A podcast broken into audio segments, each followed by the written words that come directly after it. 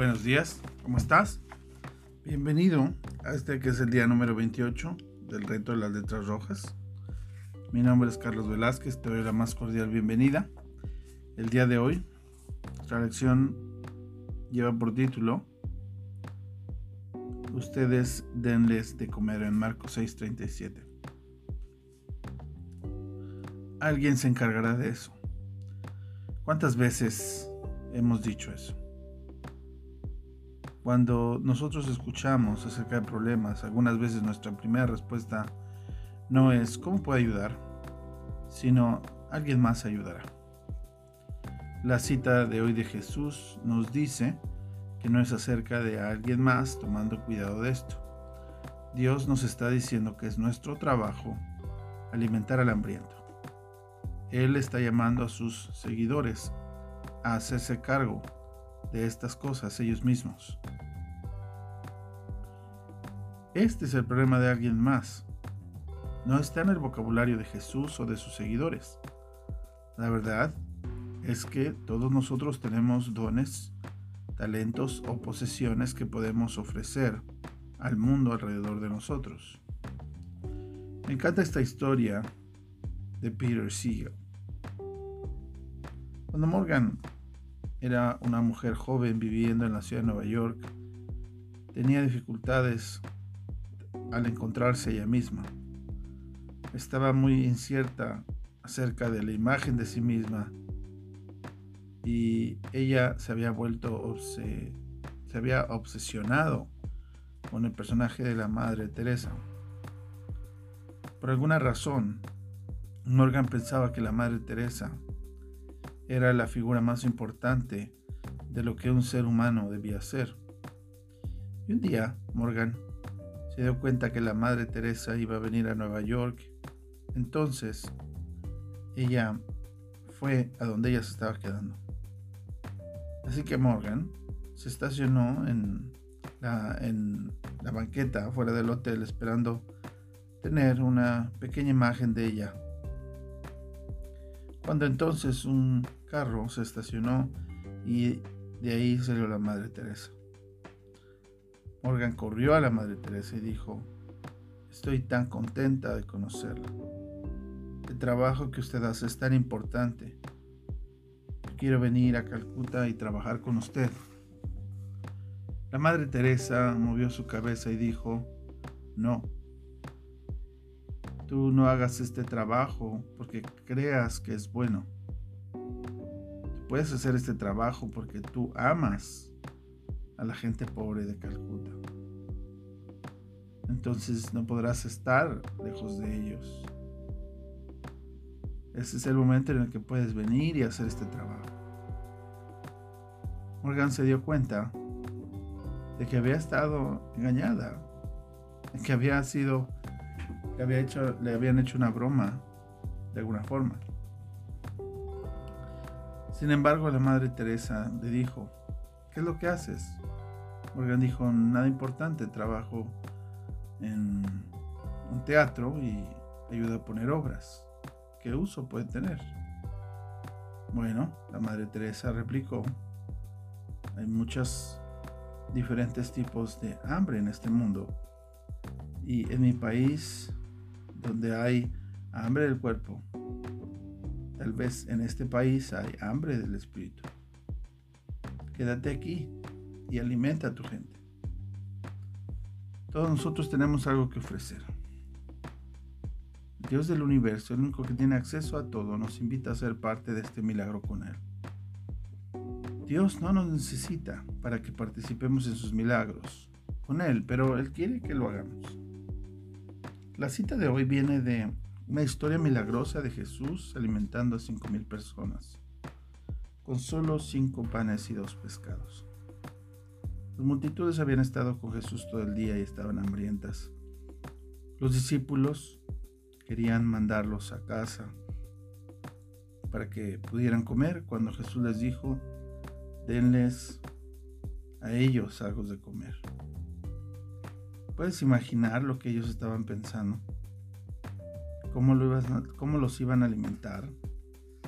Este hombre se ha vuelto loco. Jesús estaba probando su fe. Andy Stanley describe esta historia bien. ¿Qué es lo que haces cuando Jesús está de pie ahí diciéndote hacer algo que no que tú no sabes o que sabes que no puedes hacer? Aparentemente haces lo que nosotros hacemos. Le das excusas y le dices cosas que él ya sabe. No soy suficientemente inteligente, no estoy suficientemente educado, no tengo los recursos suficientes. ¿Por qué no consigues a alguien más? Pero Jesús dijo, solo tráiganme lo que tienes y yo trabajaré con eso. Tráeme tu educación limitada, tu falta de experiencia, junto con tu miedo y inseguridad y mira lo que yo puedo hacer. Si nosotros o la gente de nuestras iglesias alguna vez se da cuenta acerca de los lugares em, y se da cuenta de dónde queremos o lo que queremos hacer y cómo podemos estar disponibles para Dios, Dios puede hacer cosas asombrosas para que pasen. Por cualquier razón, Dios te ha escogido a ti para trabajar con nosotros, para redimir y restaurar el mundo. Él nos ha escogido para ser la gente que habla y actúa en su nombre. Dios cree que puedes hacer una diferencia. Es la razón por la que te he escogido. 1 Corintios 3:10 dice, llámanos co-trabajadores, colaboradores con Dios. Nosotros hemos sido llamados por Dios a trabajar con Él. Nos ha sido dadas las herramientas para hacer crecer su reino. No esperes por permiso de parte de tu pastor o de alguien más para hacer lo que Dios ha puesto en tu corazón. Dios te ha llamado y Él te ha llenado con el Espíritu Santo para darte todo lo que necesitas para hacer una diferencia en este mundo. Tal vez puedas sentir que no tienes mucho que ofrecer, pero quiero decirte que el mismo Dios que transformó el lunch de un muchacho en comida para 5.000 personas puede hacer lo mismo para ti y por ti. Dios puede hacer mucho con poco. Así que esta es la historia de Jesús. Tú puedes sentir que tal vez no tienes mucho que ofrecer, pero escucha la historia de Mateo 14, 13 al 21. Cuando Jesús escuchó lo que había pasado, él se retiró en bote, de manera privada, a un lugar solitario. Escuchando esta, las multitudes lo siguieron a pie de los pueblos.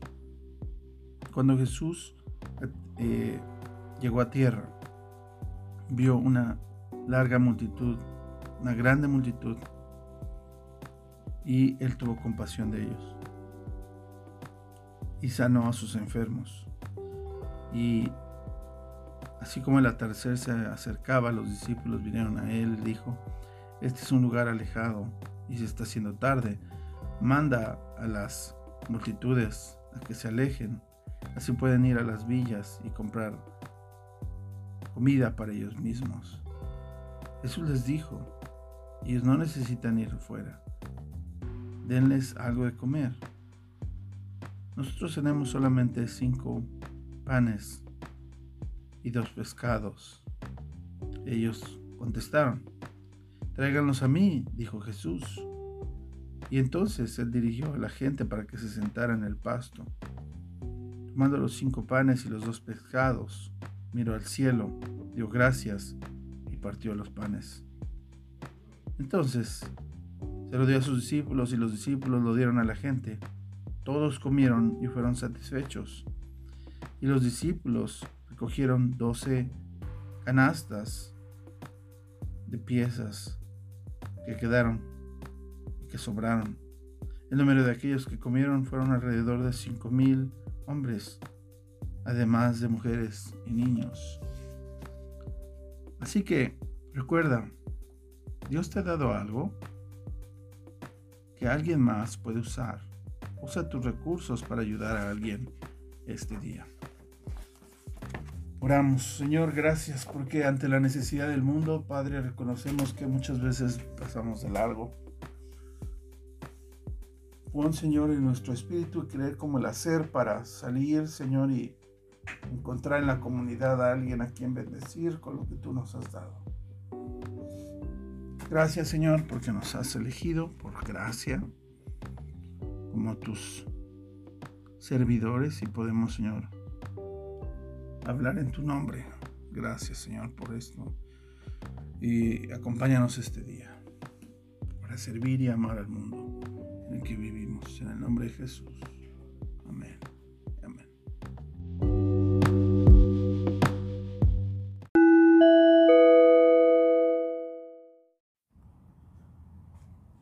Capítulo 1 del libro Canotaje en las montañas de Todd Bolsinger. Liderazgo cristiano en territorio desconocido. Capítulo 1. El seminario no me preparó para esto. Dos pastores sentados en un bar. Una noche después de un día lleno de reuniones, un pastor maduro dejó escapar un suspiro.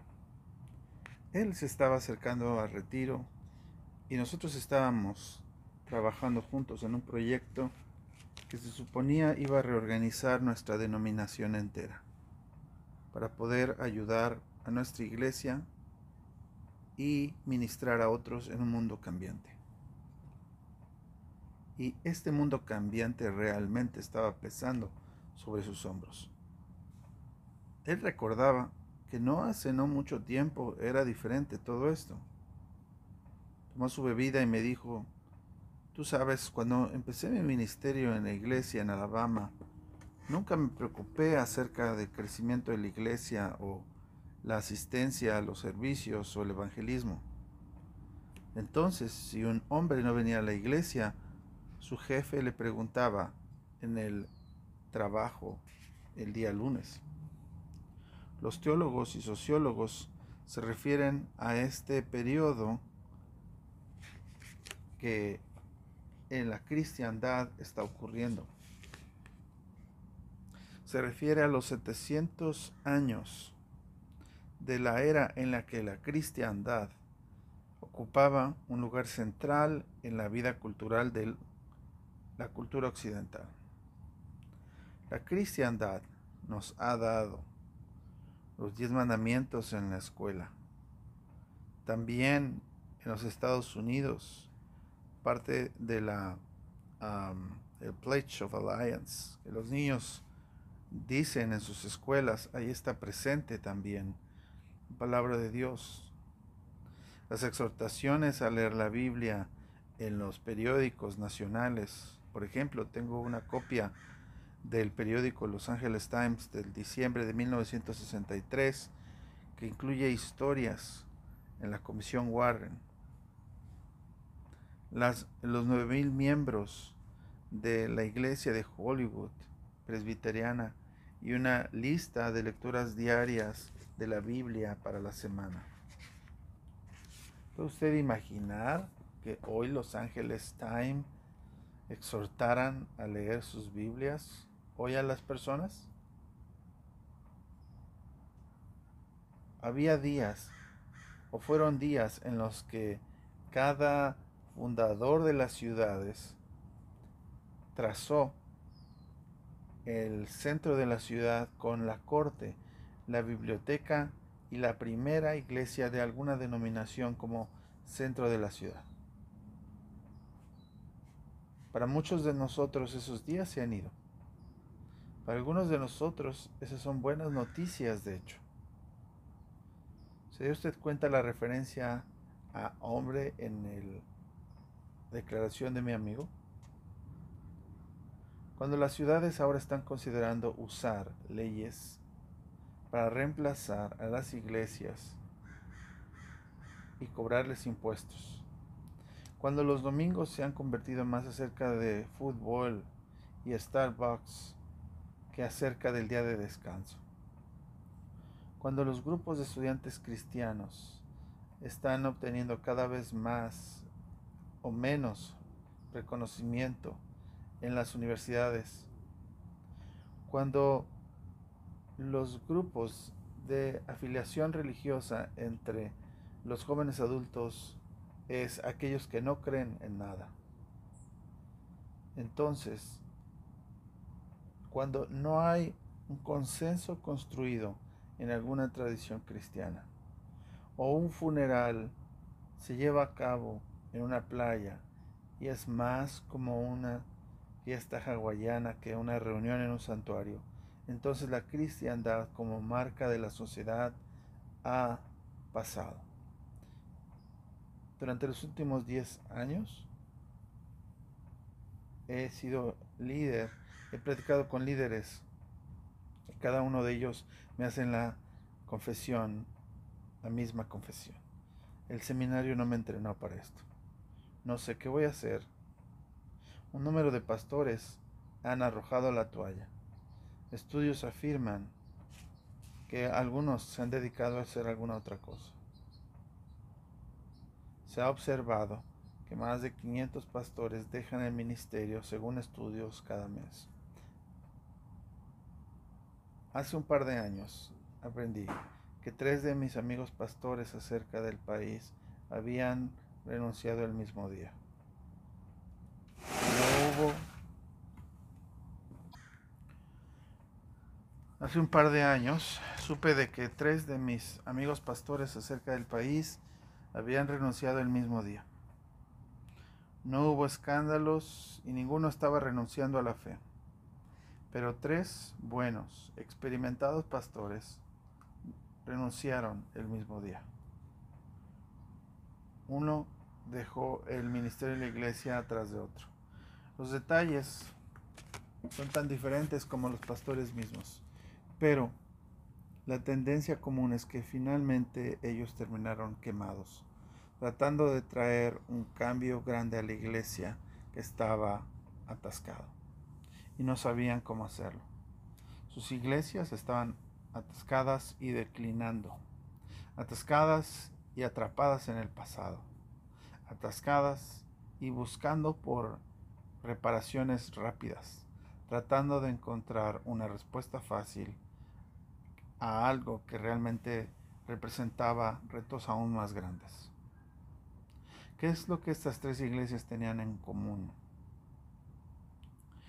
Bueno, todas ellas estaban culpando al pastor por cuán mal se sentía estar atascado. Si tan solo usted pudiera predicar mejor, si tan solo usted fuera más pastoral y cuidadoso de las personas, si tan solo nuestra alabanza fuera más dinámica. Por favor, pastor, haga algo. Esta es la razón por la que le pagamos, ¿o no? Y para hacer este asunto peor, los pastores tampoco saben qué hacer. Como vicepresidente de un seminario, ahora estoy a cargo de confrontar esta realidad. Nuestros graduados no fueron entrenados para estos días. Cuando yo fui al seminario, nosotros fuimos entrenados para las habilidades que eran necesarias para soportar nuestra fe en la cristiandad. Cuando las iglesias funcionaron primeramente como proveedoras de servicios religiosos para una cultura cristiana, la caja de herramientas para ser un buen líder estaba basado en la enseñanza y proveer educación cristiana, liturgia para guiar servicios cristianos, cuidado pastoral para ofrecer consejería y soporte. En este mundo que cambia necesitamos agregar un nuevo set de herramientas. Y esto aplica también a la manera en la que nosotros guiamos a la congregación. Los retos de un mundo que cambia vienen aún más rápido en los negocios, en la educación y en el liderazgo de las organizaciones sin fines de lucro. Y mientras este libro es primeramente para líderes congregacionales, he añadido también material específico para líderes cristianos en otros contextos. Esta es una guía para aprender cómo ser líder en un mundo para el cual no fuimos preparados. Y nuestras guías vendrán por medio de los primeros aventureros americanos, Meriwether Lewis y William Clark. Lewis y Clark y su expedición para explorar el nuevo territorio adquirido, Luisiana, fue hecho en una expectación completamente falsa. Ellos creyeron que, ah, como nadie más, que el oeste inexplorado era exactamente la misma geografía que el este, que era más familiar para las personas. Esta entonces es la historia acerca de lo que ellos hicieron cuando descubrieron que estaban en lo incorrecto. Y qué eh, instructivo e inspirador esta historia puede ser para nosotros el día de hoy. Usando la historia de Lewis y Clark y su expedición y aplicando los mejores aprendizajes de liderazgo organizacional y teología de la misión, entenderemos nosotros lo que significa para cristianos ser líderes cuando la jornada se termina y hay que caminar sin un mapa. Discutiremos y buscaremos respuestas a las siguientes preguntas. ¿Cómo guiar a una congregación o una organización a ser fiel a la misión que Dios ha puesto delante de nosotros cuando el mundo ha cambiado tan radicalmente? ¿Cuáles son las herramientas, los modelos mentales, las acciones sabias y los compromisos que requiere esta navegación? Y sobre todo, ¿qué transformación requiere de cada uno de nosotros que hemos sido llamados a ser líderes?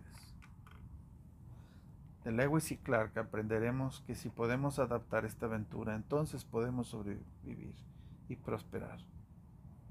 Mientras el liderazgo en territorio inexplorado requiere aprendizaje y pérdida.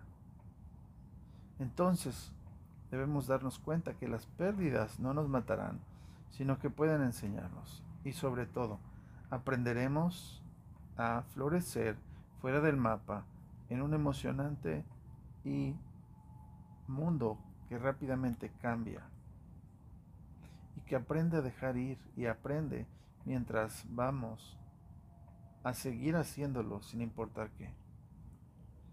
Como administrador de un seminario y profesor de teología práctica, como ministro ordenado y como consultor de un cambio organizacional y un coach ejecutivo para líderes, he escrito este libro con tres propósitos en mente.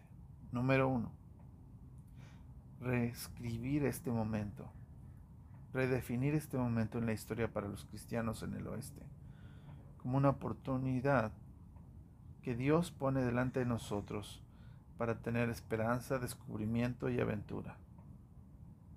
Y, mientras tanto, ser, abrazar la ansiedad, el miedo y la pérdida potencial recibiéndola. De cuando representa tomar este llamado. Número dos, recobrar el llamado para la iglesia, para ser un líder misionalmente. A recobrar el llamado de la iglesia para ser un movimiento verdaderamente misional, que requiere liderazgo, Número 3. Para descubrir, sobre todo ahora que tenemos un territorio sin explorar, la capacidad de liderazgo dentro de nosotros. Así que este libro está estructurado acerca de cinco lecciones vitales que todo líder de una congregación cristiana, organización, tiene que aprender para liderar en un territorio inexplorado. Número 1 entendiendo el territorio inexplorado. El mundo enfrente de ti no se parece nada al mundo que has dejado atrás. En el capítulo 1 compartiré mi encuentro personal con la desorientación que viene de un mundo que cambia y la experiencia de muchos líderes cristianos que enfrentan hoy. En el capítulo 2 seremos introducidos a la historia de Lewis y Clark y los retos inesperados que ellos enfrentaron. En el capítulo 3 aprenderemos un modelo de liderazgo en territorio inexplorado que nos orientará a nosotros para el terreno que está frente a nosotros. Número 2. La habilidad de poder entender las condiciones actuales del mapa. Nadie lo va a seguir a menos que confíen en usted y en el nuevo mapa. El capítulo 4 nos recordará que hay mucho trabajo para ser hecho y credibilidad para ser ganada en el día a día de las experiencias de administrar, enseñar, cuidar por personas. De hecho, si la demostración de técnica en el mapa, la competencia técnica, un líder, nunca se le dará la oportunidad de guiar a una expedición de verdad fuera del mapa. El capítulo 5 nos enseña a entender que aún la competencia no es suficiente sin la congruencia personal y el carácter de un líder. Solo cuando el líder es se confía en él y puede él o tomar a personas a la misión que Dios le ha encomendado. El capítulo 6 nos introduce al asunto crítico de que el líder y su responsabilidad debe de dar forma a una cultura organizacional saludable. Confiar no solamente es una relación uno a uno entre un líder y un seguidor, sino el aire organizacional que permite que una aventura se transforme para poder ser un mejor ambiente posible. Número 3. La adaptación de un territorio inexplorado es todo. En los capítulos 7 al 11 entenderemos el corazón de este libro y las capacidades de liderazgo que son muy importantes en el mundo que cambia. Integraremos la mejor parte de liderazgo a partir de teorías organizacionales de ejecutivos renombrados. Con los, además, valores y puntos de vista de las escrituras y de la teología cristiana. Capítulo 7 es un estudio de liderazgo que se adapta, ayudándonos a entender que los retos requieren aprendizaje, enfrentar pérdida y negociando los abismos de nuestros valores y acciones. Capítulo 8 nos toma en el sistema organizacional pensando y dándonos una perspectiva de las dinámicas que cada familia, congregación, compañía, organización tienen y que afectan sus intenciones de liderar adecuadamente. En fin, continúa hablando acerca de lo que viene en los siguientes capítulos. Déjenme decirles acerca de la historia de este pastor, Tom Walsinger. Dice que al final del 2006 y 2007, en la iglesia de San Clemente Presbyterian Church, había sido posible tener un fondo de 100 mil dólares. En 23 años, dice aquí el pastor, de trabajo de la iglesia, nunca había visto algo como esto. Por todas las maneras que lo estamos viendo, sabíamos que podíamos tener una buena esperanza. Estábamos en nuestro décimo año de crecimiento consecutivo habíamos unificado una visión compartida y habíamos tenido que reconstruir nuestro campus por completo. Habíamos estado iniciando grandes iniciativas para servir a nuestra comunidad, comunidad incluyendo plantar una iglesia, un centro comunitario y comenzar un servicio en español. Y cuando entonces nos dimos cuenta de que algo estaba sucediendo. En ese momento cuando estábamos dando pasos para alcanzar a otros por causa del Evangelio, la energía de la iglesia empezó a disminuir. Nos volvimos infectados con una clase de mm, enfermedad, una disminución en el entusiasmo. Como pastor estaba confundido. ¿Cómo podíamos estar tan bien y de repente sentir esta sensación de que algo andaba mal? Entonces invitamos a un grupo consultor para tomar una medida o para echar un ojo. Ellos nos guiaron en un proceso de evaluación y nos refirieron que nuestros en asuntos estábamos fuertes, estábamos entre las iglesias más sanas con las que habían trabajado, pero también había algunos asuntos y señales de alerta temprana. El éxito de una unificada visión nos había dado nacimiento a una exagerada institución centralizada. Estaban demasiado enfocados en la iglesia. La unidad, disciplina y alineación necesitada para traer a la iglesia juntos para construir el campus alrededor de la nueva visión estaba ahora drenando creatividad, pasión y energía. En una cultura emprendedora como la de Orange County, County o condado de Orange, nos habíamos vuelto muy corporativos y menos personas estaban interesadas en ser parte de soportar o apoyar lo que ellos pensaban que era una institución religiosa. Cuando nuestro consultor dijo esto delante de mí, diga, yo pregunté, bueno, ¿qué está causando esto? ¿Cuál es el corazón del problema? ¿Qué necesitamos cambiar? Y entonces él dijo,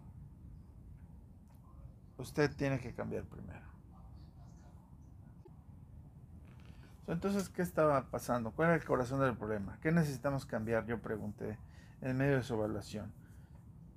Y entonces él dijo esta palabra que ha cambiado mi vida. El que tiene que cambiar es usted. Entonces Kevin continuó. Mire, no me, me interprete. La gente lo ama y lo respeta. Ellos aprecian su predicación y confían en usted. De hecho, no habíamos tenido una iglesia que hablara de su pastor que esta iglesia de la manera en la que habla de usted. Entonces, es el problema. Nadie piensa que usted está tratando de construir la iglesia alrededor de usted, pero en realidad es lo que está pasando. Inconscientemente el mensaje que todos tienen es que es su trabajo apoyar el ministerio que usted tiene aquí. Y ese modelo de liderazgo está fuera de tiempo. Es un modelo del pasado que no es sostenible en un mundo que cambia. Y está apagando la pasión de la iglesia. Entonces, el consultor me dio tres opciones. No haga nada y confíe en que la iglesia regresará. Opción dos, renuncie y deje que la iglesia tenga un nuevo líder. O tres, Tal vez usted pueda aprender a ser líder de una manera diferente. Entonces escogí la opción 3. Yo amaba mi iglesia y quería permanecer siendo su pastor. Y sin embargo, yo no sabía nada acerca del cambio. Y aprender cómo ser líder así no era fácil. Y ahora en mi rol como parte del seminario Fuller, he estado aprendiendo lo que significa ser líder desde entonces. Mi historia no es única porque por los últimos 10 años he consultado con líderes de una variedad de contextos que alguna vez fueron iglesias urbanas grandes y que ahora están cerrando sus puertas. Pequeñas congregaciones que se han ido haciendo cada vez más grandes y pequeñas. Congregaciones en las que ha crecido la comunidad inmigrante y que están luchando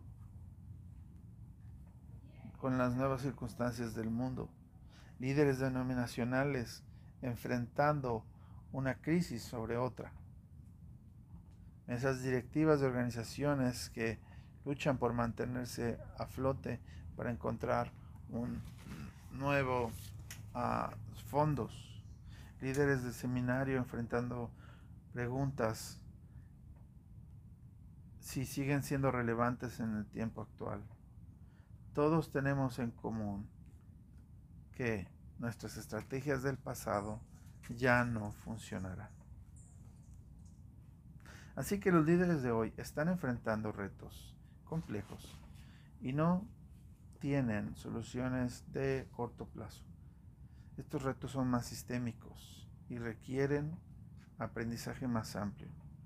No pueden ser solucionados a través de una conferencia o una serie de videos. Estos problemas son más complicados. Esto es lo que algunas personas llaman retos de adaptación. Y los retos de adaptación son la prueba real de liderazgo. Son retos que van más allá de las soluciones técnicas o de mejores prácticas o de conocimiento de las organizaciones. Ellos se levantan cuando el mundo está alrededor de nosotros y nos damos cuenta que ha cambiado. Pero nosotros continuamos viviendo en los éxitos del pasado. Son retos que no pueden ser solucionados a través del compromiso o de escenarios de ganar-ganar, o para añadiendo otro ministerio o persona al equipo. Ellos demandan que los líderes tengan que hacer ah, opciones difíciles acerca de lo que significa preservar y dejar ir. Son retos que requieren que las personas aprendan a cambiar y requiere líderes con experiencia y que puedan navegar en medio de una profunda pérdida. Hoy yo soy consultor coach y uno de los líderes del seminario que está dedicado a formar líderes para este mundo cambiante. Pero para mí todo empezó hace 10 años, primero entendiendo para nuestra iglesia lo que yo tenía que perder. El mundo que cambia hacia alrededor de nosotros el éxito que hemos experimentado nos ha traído a un nuevo lugar donde nosotros necesitamos una nueva estrategia. Para parafrasear al señor Marshall Goldsmith, lo que nos trajo aquí, ok, lo que nos ha traído hasta aquí no nos llevará allá. Así que tuve que soltar algunos situación de mi estatus, de mi sensación de poder y control. Tuve que soltar y decir sobre ciertos aspectos de la misión y sobre todo tuve que perder mi identidad o mi categoría de persona experta y aprender a ser líder de nuevo. Entonces, ¿qué es el liderazgo realmente? Comencemos clarificando que liderazgo, lo que liderazgo es y lo que no es. Liderazgo no es autoridad, no es el título o la posición que la persona tiene. El liderazgo es diferente del management. Liderazgo no es tener buenas reuniones o leer buenos libros o tener buenos programas o hacer buenas ah, políticas o pólizas, por muy importantes que sean. El management es una clase de mayordomía. El management se preocupa por lo que realmente es. El liderazgo está enfocado en lo que puede ser o lo que podría ser o lo que debe ser. El management es acerca de mantener buenas promesas. El liderazgo es acerca de una organización que cumple su misión y se da cuenta y descubre su razón de ser. Hacia el final, déjeme proveerle de tres principios de liderazgo que moldearon mi trabajo en liderazgo, en, este desarrollo. Tres lecciones. El liderazgo es esencial. En este mundo, liderazgo no significa títulos de autoridad. Son útiles, pero no esenciales para el liderazgo. Liderazgo no se mide por tener buenas oficinas o buen mobiliario, salarios más altos o descripciones de trabajo para ser autorizado o no tener un título.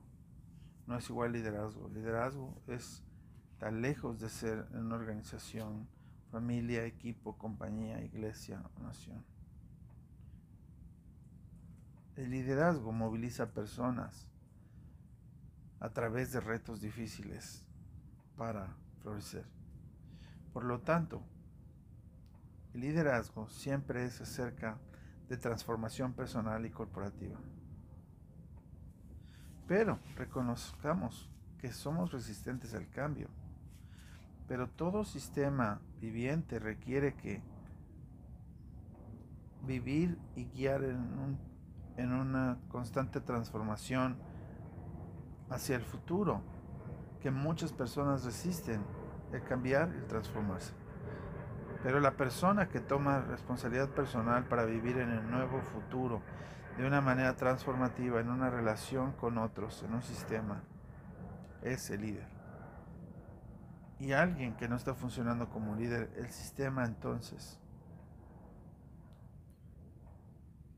se encargará de mostrarle nuevo status quo. Pues sí.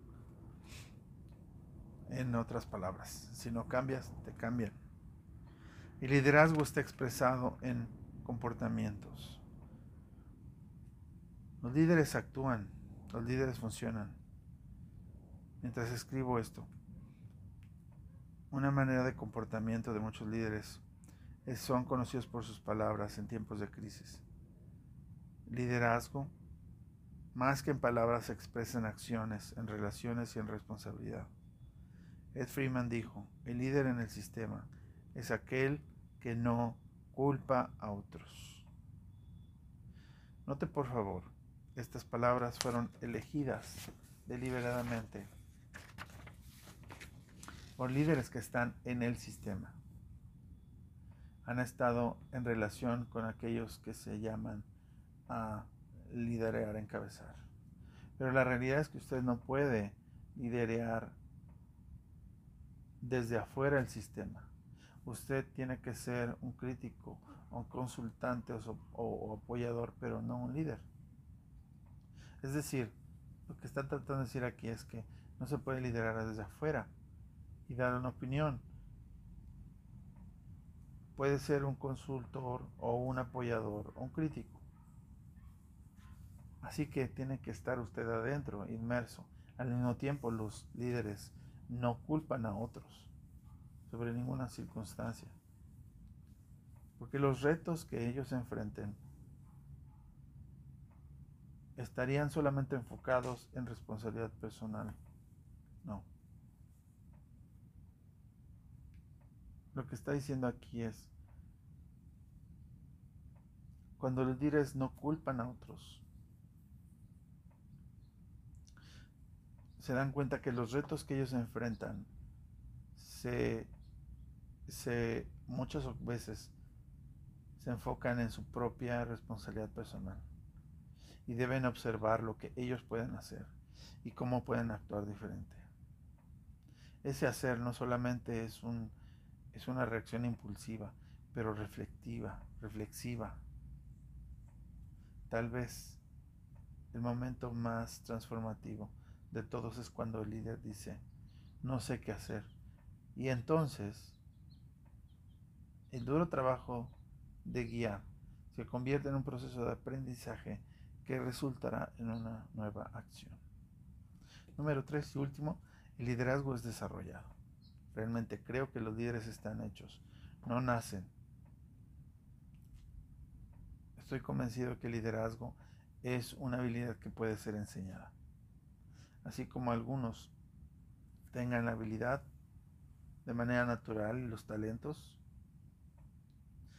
pero también es importante que todas las personas que quieran tomar responsabilidad personal, reunirse con un grupo y hablar de problemas difíciles, de persistir aún en contra de su propia resistencia, para poder seguir aprendiendo cómo ser un líder.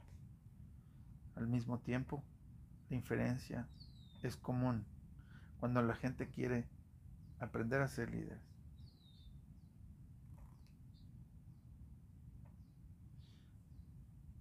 Así que si leemos libros que puedan repetir frases, retos de adaptación, pensamos que hemos aprendido liderazgo. Es como pretender manejar un avión viendo un video. Pero lo que es crítico es que el liderazgo se aprende haciendo y reflexionando sobre lo que estamos haciendo. Un autor dijo, nosotros no aprendemos de la experiencia, aprendemos en reflexionar sobre la experiencia. Y al mismo tiempo reflexionar no es suficiente. El liderazgo requiere desarrollar lo que Friedman, el autor Friedman llama autorregulación. Porque nuestros cerebros no procesan la información y aprenden cuando están ansiosos. Así que los líderes deben cuidar una madurez emocional y desarrollarla. Y la habilidad de permanecer y persistir en sistemas emocionales complejos, sin tomar resistencia o alejarse.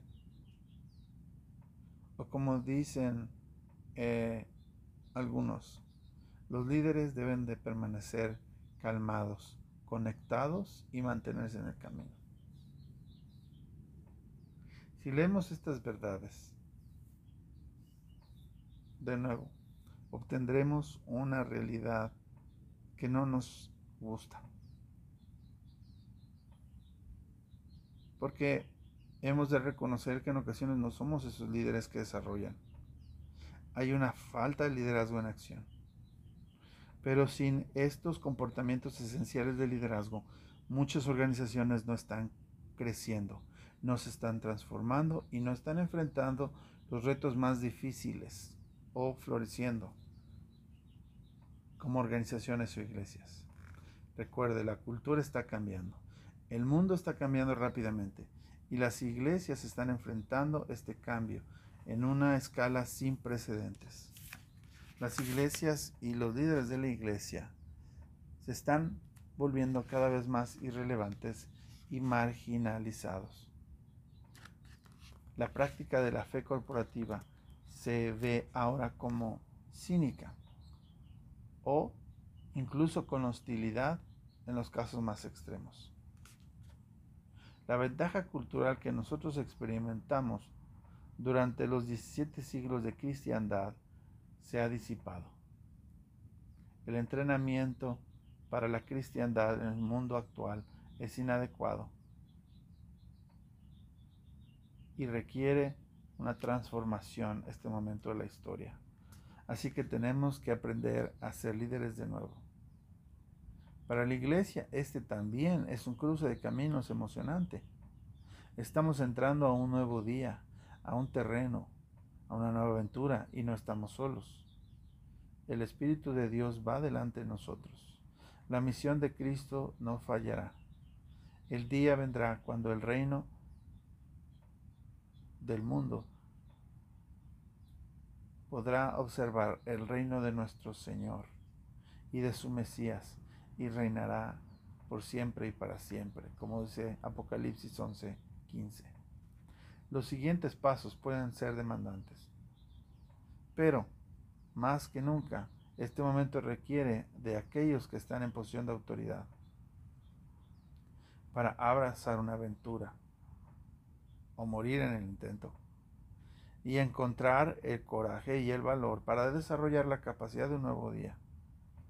Estamos entrando a un territorio inexplorado y nos ha sido dado la carga o el encargo de guiar a la misión donde el futuro no se parece al pasado. Está ahí el capítulo 1 de este libro, Canotaje en las montañas, sobre el liderazgo cristiano en un territorio inexplorado. Un libro que es muy reconocido en este momento, del cual tuvimos también una conferencia en el Distrito Pacífico Suroeste y creo que va a tener buenas reflexiones para nosotros. Así que les estaré compartiendo el capítulo 2 muy pronto y espero que lo podamos comentar en nuestra próxima reunión del circuito hispano. Dios los bendiga, nos escuchamos pronto. Bye bye.